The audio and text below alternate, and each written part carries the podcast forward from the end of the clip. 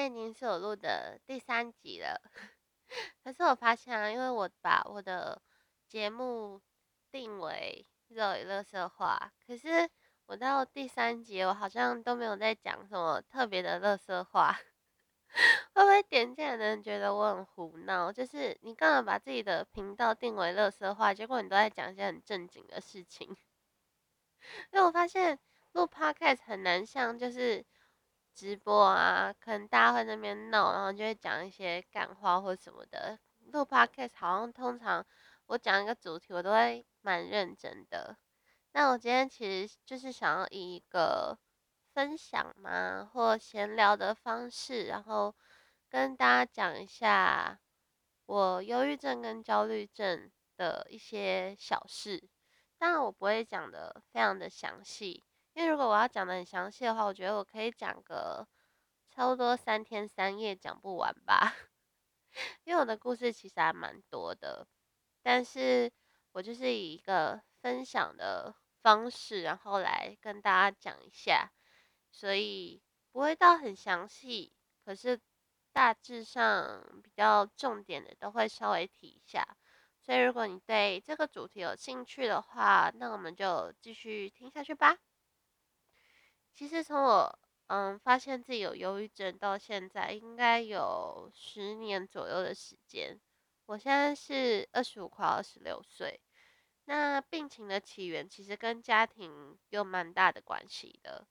另外，我觉得可能我自己的抗压性比较低吗？或是我个性的关系，让我比较容易就是玻璃心吧，就是心灵比较脆弱，很容易会有心理受伤的这个状态。看医生，我只记得我那时候骗我妈说，哎，我想要去市区的图书馆看书，但其实我是跟我朋友跑去医院这样，然后当时的医生其实没有跟我说太多。因为我会去之前，我是有做一些，比如说线上的诊断。因为现在，比如说你 Google 忧郁症、Google 焦虑症、躁郁症，它都会有一些量表，然后你可以去根据你的状况去做填写，然后他就会说你可能得忧郁症的指数是多少啊，或是什么。它是一个比较大方向、比较简易的，所以如果你在怀疑自己心里有没有可能生病了，我觉得你也可以先去上网做做看那些量表，然后做完之后再评估自己要不要去医院这件事情。我觉得它是有一定的参考性的。包括我在大学的时候，那时候老师有发一份，嗯，我不知道是不是也是在做心理资料的，我有点忘记了。然后填完之后，辅导室就呼唤我过去。但是我后来没有去了，我也我也我就不知道要干嘛，所以我就没有去。这样好，那就回到我十五岁的时候，那当时的医生其实没有跟我说太多，可能觉得我年纪小吧，所以他只有开药给我，然后请我下次带家人回诊。可是我以前真的是完全不敢跟我爸妈聊天，其实对我来说，我们之间好像有一道。隔阂吗？是没有这么亲近，没有这么 close。我对他们会有一点防备，因为害怕被骂，害怕就是他们有情绪之类的，所以我会很不自觉的对他们有一点点的距离感。这样，然后当时我哥又在叛逆期，我们是完全不讲话。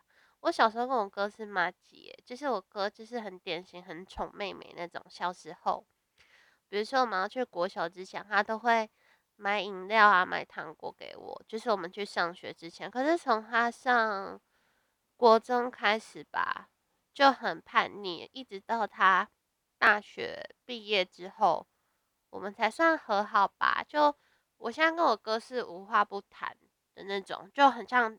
好朋友就真的很像朋友这样，我哥还会约我去那个电影节，超荒谬的啦！他现在约我去那个电影节的时候，我直接傻眼哎，我觉得超诡异。好，反正那时候就等于说我完全没有一个可以讲的大人，所以我就觉得我啊，我刚刚不小心按到一个声音，我不知道有没有录进去。如果有的话，我等下剪掉；没有的话，你们就当我这一段在讲废话。反正我就觉得好，那就这样算了，因为我不知道怎么办。我年纪还这么小，我记得那几年，因为我弟跟我差了八岁。所以他其实是跟我睡在同一个房间，可是又很需要妈妈，所以变成是说我跟我妈还有弟，我们三个是睡在一起的。可是那时候的我一直觉得自己跟家庭格格不入，就我一直有一种我其实不属于这个家庭的感觉。有时候因为我哥那时候在外地读书，有时候我。跟我爸妈、我弟出去，他们走的比较前面，我走在后面，我就会觉得，嗯，我跟他们不是同一个世界的人的那种感觉，所以我那时候每天都会背着他们默默流眼泪，哭着睡着，这对我来说是日常哦，是一个常态，就很夸张。还有就是，我平常只要稍微被凶，我的那个玻璃心就会直接碎掉。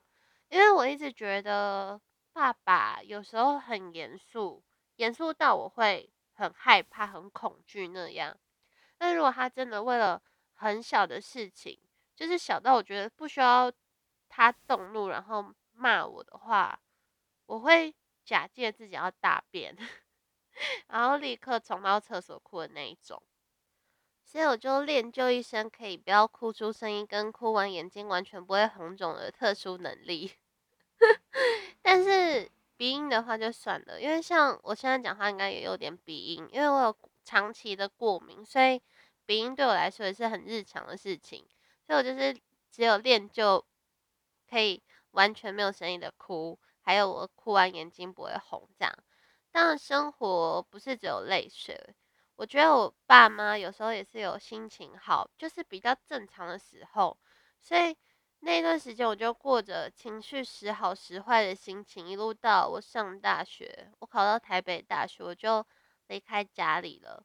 那差不多到十八、十九岁，就是大一的时候，我那时候真的受够我自己没有办法睡觉这件事情，我觉得很荒谬。对我来说，这是很自卑的一件事，因为我觉得睡觉是连小婴儿都会做的事情。为什么我做不到？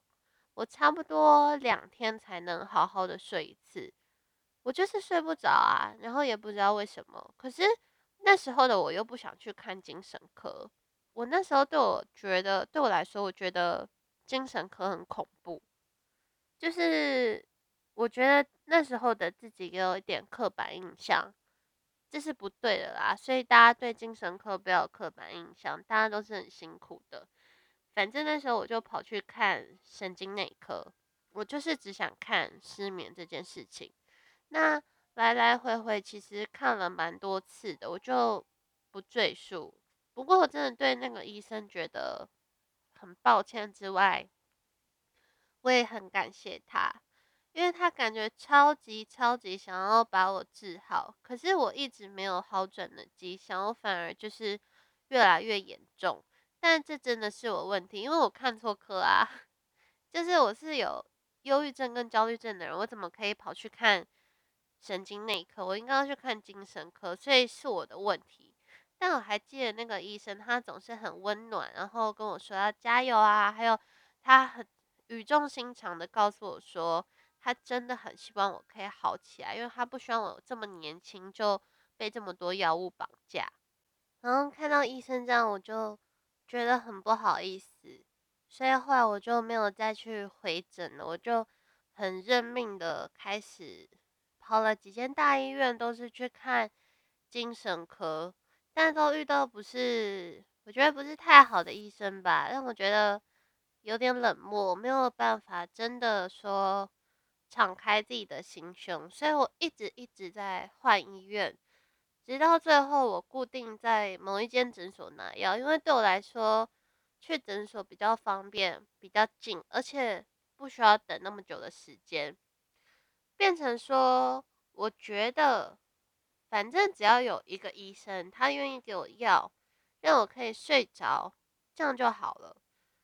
我没有太把想要把忧郁症治好这件事情放在心上，我一心就只想要睡好而已。那偶尔在情绪比较不稳定的时候，我会跟医生说，可是那个医生还蛮蛮凶的，他讲话就很一针见血。他有告诉过我说，人生就像是一场马拉松，你要跑得快或跑得慢，那是你在决定的。那我因为药物的关系，其实我很常处于一个无精打采的状况，就是我永远都睡不饱，永远都很想睡觉，看起来就是很困这样。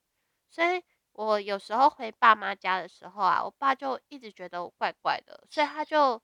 要求我去做全身的健康检查，我那时候就跑去拜托医生，我说可不可以开一个疾病的诊断书给我？医生就当然会问我说你要干嘛？这样我就回他，因为我爸要我去健康检查，可是我不想要，因为我知道我自己的身体没有问题，可是我自己又讲不出口说我是被忧郁症的药物影响，医生就直接跟我说。难道你觉得他们看到这个诊断单会比较开心吗？所以我又错过一次跟家人坦白的机会，因为医生讲这个话，我自己也觉得他们知道后会很伤心跟很担心，就是我自己认为他们会这样觉得，所以而且我也不确定他们可不可以接受，就是他们小孩是有心理疾病的，所以我宁愿自己就是先扛着，我也不想说那。这边我先大概说一下，就是我一些基本的症状。其实忧郁症不外不外乎就是很容易陷入自己的一个小圈圈，会觉得心情很低落。那进入忧郁期就很常会没有理由的哭。但比较严重的其实是焦虑症，就是我觉得症状会比较困扰我。就是我只要对一件事情没有把握，我不知道它的结果会是什么。或是我找不到东西，就是这种小事，我就会很焦躁到我什么都事都不能做，我就一直想，一直想，一直想，一直想，一直想，然后完全停不下来。到非常严重的时候，我就会冲到厕所去吐。有时候有几次是我在马路上哦，我真的超想吐，然后我就一直忍着，忍着，忍着那种，那很不舒服。这算是比较严重的时候，就是会狂吐就对了。那其实在这十年当中，发生了很多很多的事情。我还有因为忧郁症并发自律神经失调，那个对我来说真的是我人生最痛苦的日子之一。因为刚开始的时候还不确定是自律神经失调的时候，我每天心跳数都超过一百三，你们可以想象吗？一百三就是你可以听到你自己的心跳声的那个程度，因为听到你的心跳一直蹦蹦蹦蹦蹦那样。然后我连续发烧超过一个半月，我到现在都觉得为什么脑子没被烧掉，你知道吗？我差不多前一个月我都是体温都在三十七度半到三十七度八九这样，然后后半个月就很严重，都超过三十八度。然后完全不能突然蹲下，我会眼前一片黑，然后会快晕倒、快跌倒那样，而且很容易受到惊吓。就比如说，嗯，你想象你现在在学校，你旁边坐一个同学，他现在把手机拿起来，然后用一个就是很正常的声音、很正常的分贝说“喂”，我就会吓到。就是这种程度的，很容易被吓到，就对了。那时候还想说，我是不是卡到音，就很夸张，就对了。还有就是一样嘛，我摆脱不掉的失眠，而且我记得那时候我爸还不是很能理解我的状态。那时候我是住在爸妈家休养的，但我差不多每天都要到早上七点才可以睡着，可是我爸九点就会把我挖起来。因为他觉得就是人不能睡太晚，不能睡懒觉，就是要早起就对了。因为睡眠不足，所以我的状态又变得更糟糕。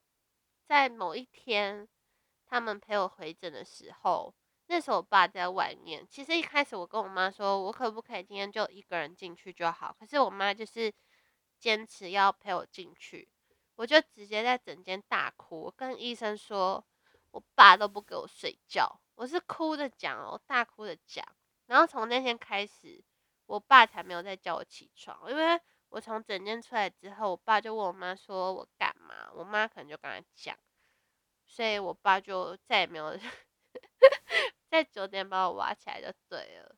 然后后来自律神经失调状态都比较稳定之后，我又跑回台北，这样就是找一个借口跟我爸妈说我要回台北，其实就是跑回来打工啦。这样，那中间一度我觉得自己调试的蛮好的。我就擅自开始断药。我这边要跟大家说，如果你是有身心疾病的，或是你身边有人是有这样的状况的，不要擅自断药，因为很危险，会很不舒服，会有很多嗯后遗症跟副作用跑出来，所以一定要在医生的指示下，你才可以去做断药或是减药的这个动作。千万不要擅自就是自己当医生，虽然我曾经这样做过，可是就是奉劝大家不要这么做，好吗？那那时候也真的就是误打误撞啦，我就真的断药成功，结果过没有多久，我爷爷就过世了。我完全不能接受生离死别这件事情，所以是的，我又复发了，而且变得更严重。我三不五时就在哭，我听听到很悲伤的歌也哭，然后我看乌龙派出所也会哭，因为以前啊，我跟我爷爷在都会抢电视，我们家吃饭时间差不多是六点，然后那时候三十一台都会播乌龙派出所，然后爷爷就会说这个没意思，然后他要看新闻，然后我们就会吵架这样。可是因为我算是爷爷奶奶带大的小孩。就算我们是三代同堂，可是我爷爷特别疼我，小时候都会带我，就是到处晃啊。我们家到国小其实走路只要一分钟哦，他会骑车载我去上学。你们不觉得很夸张吗？就是这已经是溺爱了，真的是溺爱。那当他离开这个世界之后，我心里一直放不下这件事情，我甚至不敢面对。我一直一直在欺骗自己，我说我觉得我爷爷只是累了，他一直在他房间里面休息。那等他哪一天他想出来就会出来了。我连回家，我们家其实有个佛堂，我也不敢去拜拜，就是我完全不想去面对这件事情。我一直在逃避。少了我爷爷的第一个过年，我真的很不习惯。我那时候去我爷爷奶奶房间，因为。我们往年的习惯就是，除夕夜的时候会到他们房间去领红包。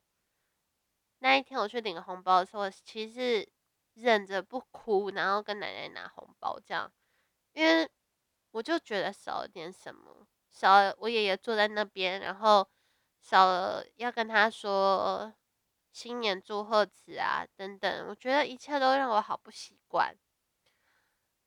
我觉得家里再也不完整，因为少了一个人。而且走到家里，不管哪里啊，我觉得都充满了爷爷的影子。一直到他离开的第二个过年，我才好了一点，没有这么压抑我自己的情绪吧，也比较可以去正视面对他真的不在这件事情。你们知道吗？我很常半夜打给我哥，然后打过去，我就是。哭，什么都不说，我只哭。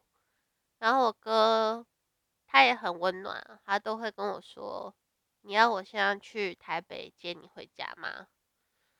差不多，这这应该发生很多次，而且我都是在凌晨打给他，然后我就真的只有哭而已。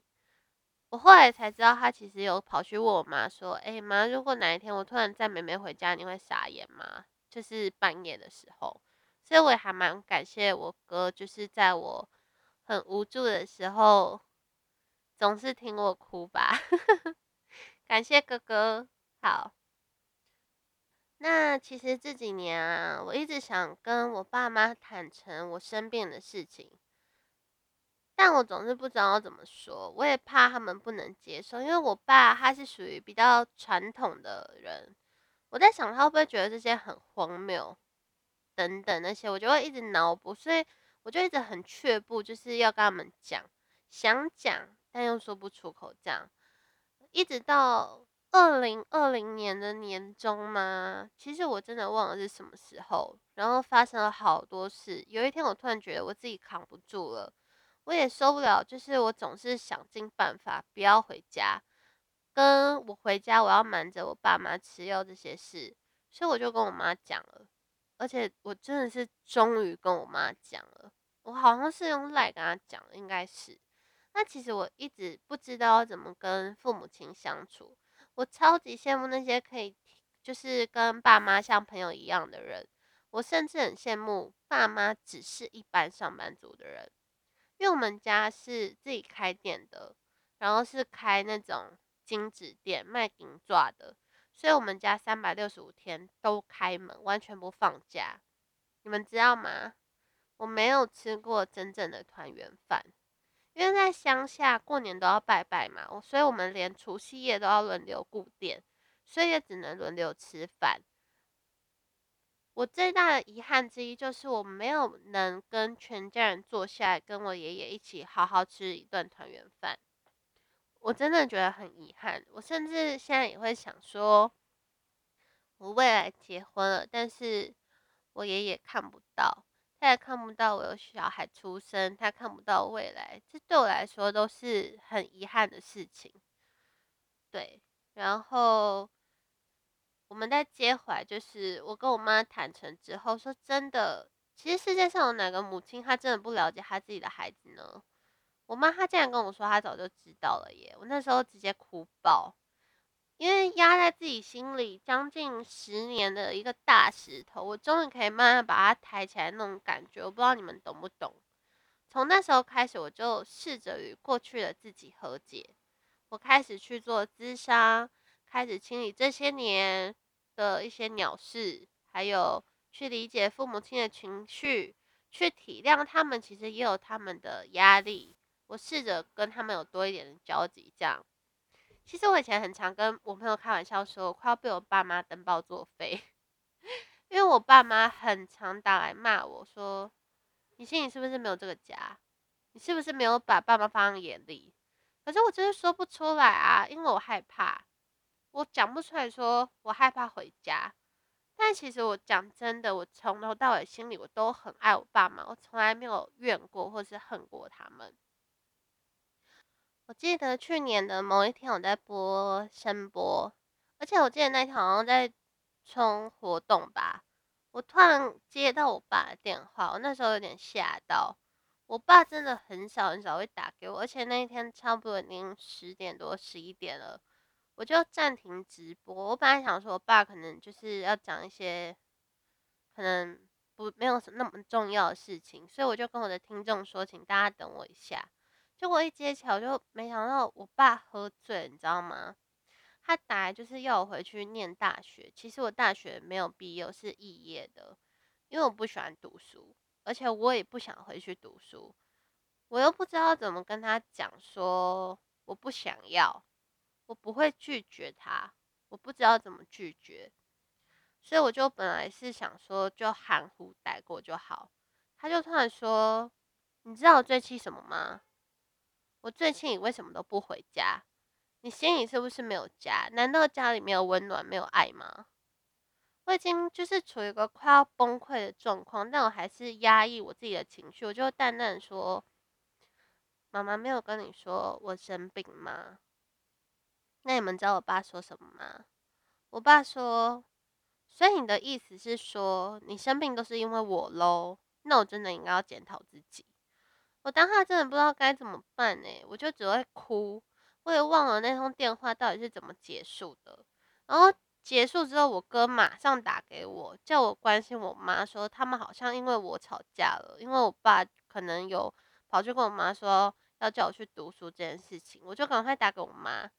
我一听到我妈的声音，我又爆哭，我妈就跟我说：“就算天塌下来，她还会替我扛着，要我别哭，就很温暖。我很感谢我妈，所以有妈的孩子真的是个宝。那这大半年来，其实我妈都很关心我的状态，我也试着开始会跟她聊天，聊以前不会聊的一些事情。以前我们可能只会讲基本生活上的事情吧，其他都不会聊。那现在就是试着遇到什么有趣的事情，我都会跟他分享，就越来越像朋友一样。然后我也很配合医生的治疗，加上智商也更让我有很多时间去探讨自己的内心跟自我。我真的不怪我爸，也不怪我妈。我不觉得是谁真的害我生病，我只希望我可以正常一点的跟他们相处，就像小时候一样。我其实超依赖我爸，很黏他，在我心里，我觉得他就是英雄啊。只是随着时间跟岁月，每个人都有自己的压力跟人生的关卡，所以父母也有情绪，父母有一天也会累，这是我们需要去互相理解对方的一个历程。虽然到现在我还是没有跟我爸说，但我觉得总有一天我会鼓起勇气跟他说。我想跟他说：“爸爸，你没有错，你没有害我，也谢谢你默默的照顾着我。”曾经我吞药自杀，曾经我也站在大马路边缘，想要在车潮最汹涌的时候再踏一步出去给车撞死，就很荒谬。我也想过跳楼，就是各种，但都只是曾经了。现在我就只是很努力、很努力的在跟自己和解。以前我遇到事情，我第一个想法就是逃避，我就把我扛不起来的情绪跟不能解决的事情，我就把它放在旁边。然后随着时间，我越放越多，多到我不知道该从哪边下手。但我终于开始愿意一一的去面对了。也去正视自己的病情，不再只是那个“哎，你有药给我吃，我就好的”心态生活，而是希望从我可以慢慢减药到可以不吃药。其实我还在努力，虽然真的很难很难，而且坦白说，我也不太会跟人相处。不要看我就是直播跟声播，很会跟大家讲干话，在现实世界里面，对我来说。社交蛮难的，所以身边的朋友永远都只有那几个。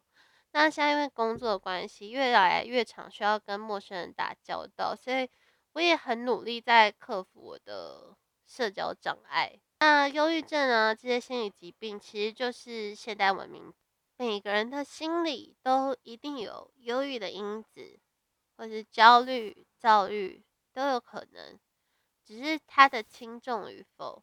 那医生他其实认为我是遗传的。我觉得不管如何，我希望所有跟我一样，你心里生病的人，你都可以很勇敢的去面对，然后跟我一样，我们一起跟自己和解吧。相信我们都可以的。如果你正在历经人生的低潮，我也很欢迎你可以跟我分享。我如果能都帮到你的话，我也会试着帮助。那希望大家每天都可以过得开开心心的。每天每天都毫无遗憾的要笑着入眠，好吗？今天就分享到这边。不管现在在听我说话的你在做什么，你的心情是如何？现在是几点钟？早安、午安、晚安。我是 Roy，我们下次见，拜拜。